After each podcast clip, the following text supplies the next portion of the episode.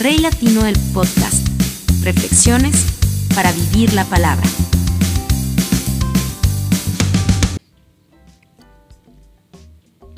Hola, ¿qué tal amigos? Un abrazo ahí donde estás. Gracias de verdad por escucharme. Gracias por estar conectado.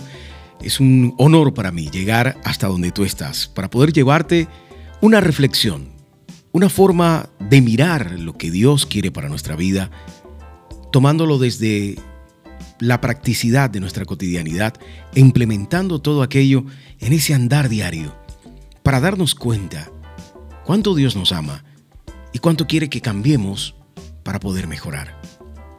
A veces no avanzamos porque nos centramos en la terquedad de ser quienes somos y nos volvemos enemigos del cambio.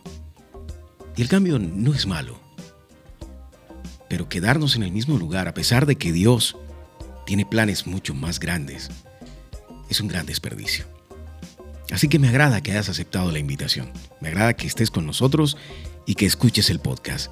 Si lo estás viendo a través de YouTube, un abrazo para ti y gracias de verdad también por, ver, por vernos. Y para los que nos están viendo a través de Facebook, un abrazo muy especial.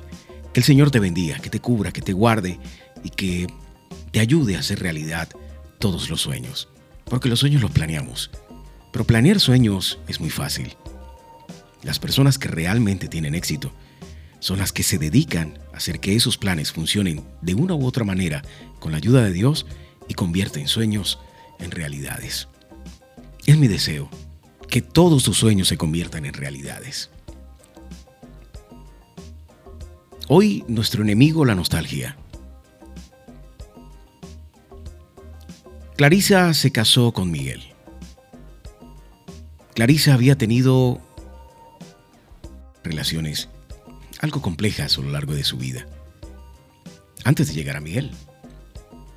Pero lo que ella nunca pudo sacar de su mente ni de su corazón fue el hecho de que la primera vez que realmente se enamoró, que realmente entregó todo en su vida, le fallaron, le mintieron, le engañaron y fue humillada públicamente con sus amigos, con su familia. Lamentablemente para ella, todos lo olvidaron menos ella. Y se convirtió en una carcelera de su propio corazón.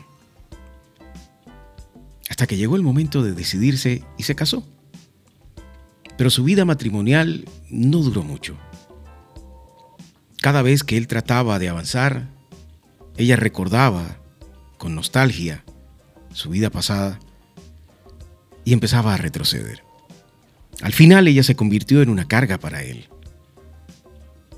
Y en esos casos a veces es mejor renunciar. Y por mucho que lo intentara, no pudo acabar con ese recuerdo. Y ella terminó convirtiéndose en una estadística más de nuestro país y de este planeta, de personas que intentaron amar y a la postre no pudieron. Ese es un simple caso de muchos que conocemos y a veces que vivimos.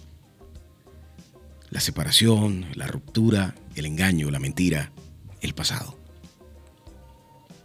Pero a veces el pasado no es malo, a veces el pasado fue bueno. Pero esa nostalgia también es peligrosa, porque tampoco nos permite avanzar.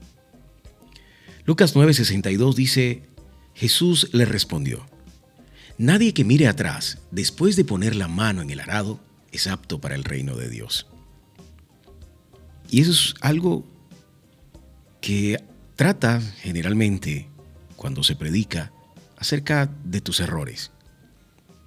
Pero realmente trata de todo lo que tiene que ver con lo que dejas atrás una vez conoces a Jesús, una vez conoces el amor de Dios, una vez entiendes el sacrificio, una vez te das cuenta que lo que nosotros tenemos que hacer con la misericordia que nos baña cada mañana es avanzar, no retroceder. El retrovisor es más pequeño, por eso siempre tienes que mirar hacia adelante. No tus errores ni las cosas buenas que te pasaron. Es bueno que te hayan pasado, es bueno recordar de dónde venimos, pero no podemos vivir en medio de la nostalgia que no nos permite avanzar.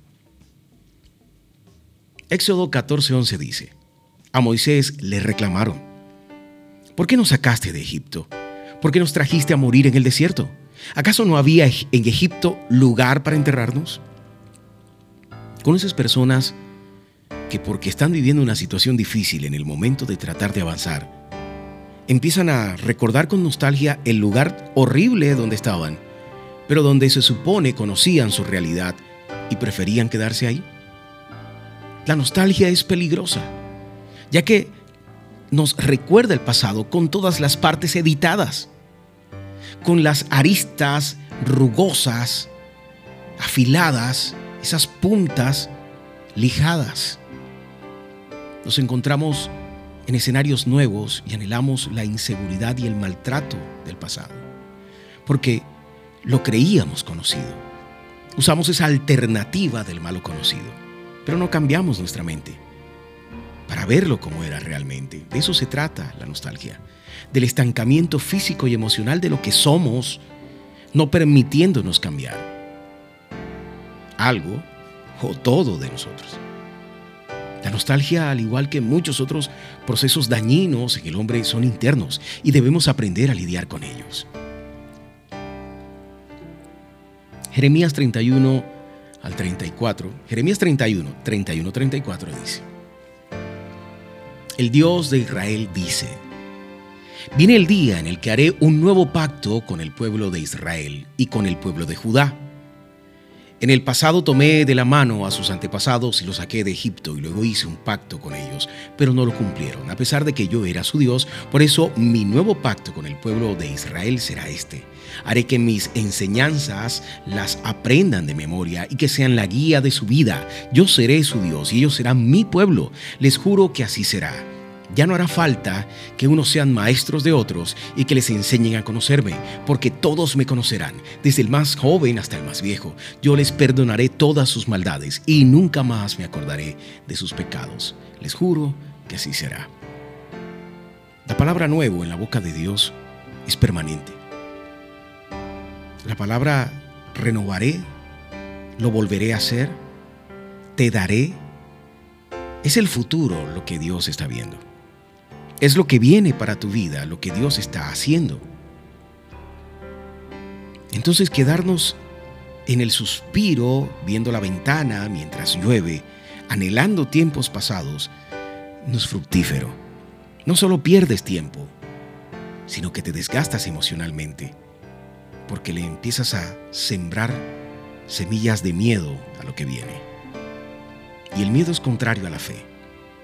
Segunda de Corintios 5:17 dice, de modo que si alguno está en Cristo, nueva criatura es. Las cosas viejas pasaron, he aquí son hechas nuevas. Y lo novedoso no tiene nada que ver con la nostalgia. Una cosa es que un diseñador utilice el modelo de la figura antigua para hacer un radio, para diseñar un vehículo. Pero si tú lo analizas, todo lo que está por dentro es nuevo todo lo que funciona es electrónico. Ya no es análogo como era antes. Entonces, lo antiguo, lo que está lleno de nostalgia, puede compaginar de una u otra manera tecnológica con lo nuevo. Pero si lo piensas bien, no es lo mismo. Entonces la nostalgia no cabe dentro de un corazón y una mente renovada. Porque te estanca, porque te llena de dudas, porque te llena de miedo, porque no te permite ver lo que Dios quiere entregarte. Dios nos llama a no mirar el retrovisor demasiado tiempo, a no vivir de glorias pasadas, de la vitrina llena de objetos que nos recuerden un pasado que sin importar si fue bueno o malo, nos roba un presente y un futuro maravilloso del que Él nos habla en la palabra. ¿Recuerdas la historia de la chica?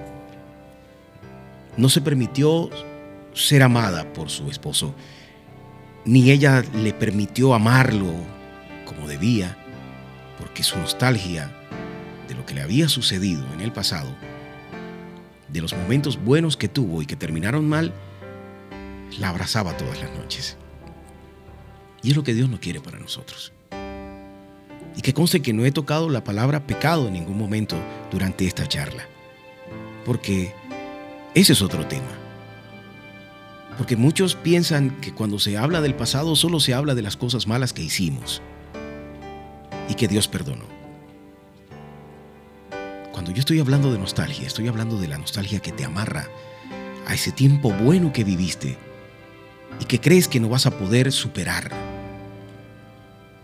Cuando realmente el que lo va a superar es Dios, porque Él ya lo hizo, pero no va a llegar a tus manos, no va a entrar a, la trama de la historia de tu vida hasta que no sueltes ese pasado. Él nos pide que nos ensanchemos, que entreguemos nuestra mente y cuerpo a sus promesas para alcanzarlas siendo valientes, soltando el peso y la alternativa. La alternativa es Dios tiene un plan, pero yo tengo un plan B, C y D, que incluye el pasado, que incluye regresar, que incluye es que yo en este trabajo antes tuve muchas glorias, si Dios me está ofreciendo el camino de algo nuevo, es su camino, pero yo debo tener alternativas por si eso no funciona. Y de eso es lo que habla Dios. No puedes tener alternativas cuando se trata de Dios. Es con Dios, sabes en fe que es. No hay plan B. Él no lo usa, no lo necesita. Y si tú crees que lo que estás haciendo es en función de lo que Dios te está pidiendo, no hay plan B tú eres valiente, sueltas el peso y la alternativa y crees que nuestro único camino está en Jesús y que en el día de mañana, en el futuro, está nuestra recompensa si seguimos siendo fieles. Así que la próxima vez que te sientas llena de nostalgia, que te sientas lleno de nostalgia por lo que tuviste, recuerda que el tiempo no se ha acabado y que el reloj no marcha hacia atrás Vas hacia adelante y el tiempo se te está acabando.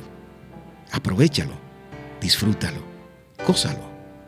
Pero eso sí, cree en cada una de las promesas que Dios tiene para tu vida y trabaja en función de ellas.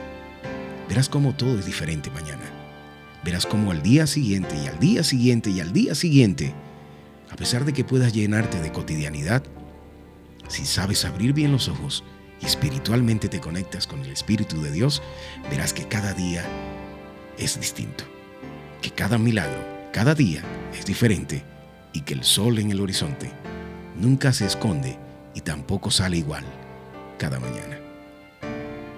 Gracias por escuchar el podcast. Dios te bendiga. Rey Latino el podcast. Reflexiones para vivir la palabra.